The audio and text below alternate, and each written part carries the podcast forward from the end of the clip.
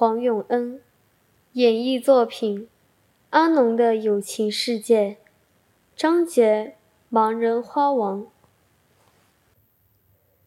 学校的花王因年老退休了，要请一位新的花王代替。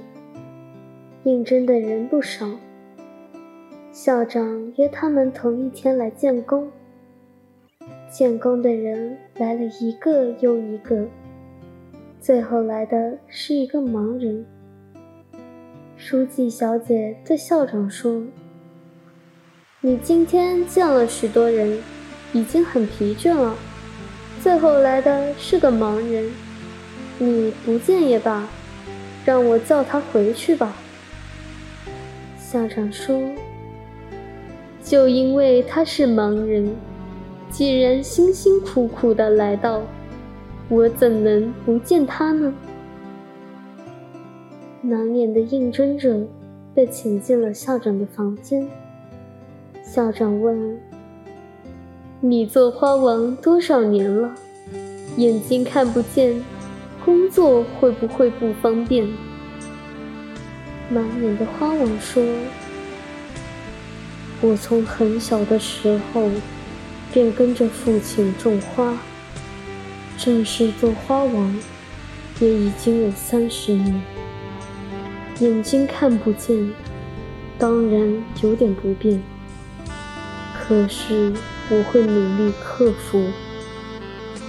校长啊，一个父母早死的孩子，如今跟我一起生活，大家亲爱的，像父子一样。如果我获得雇佣的话，我希望校长收孩子在这间学校读书。放学之后，孩子会帮我工作。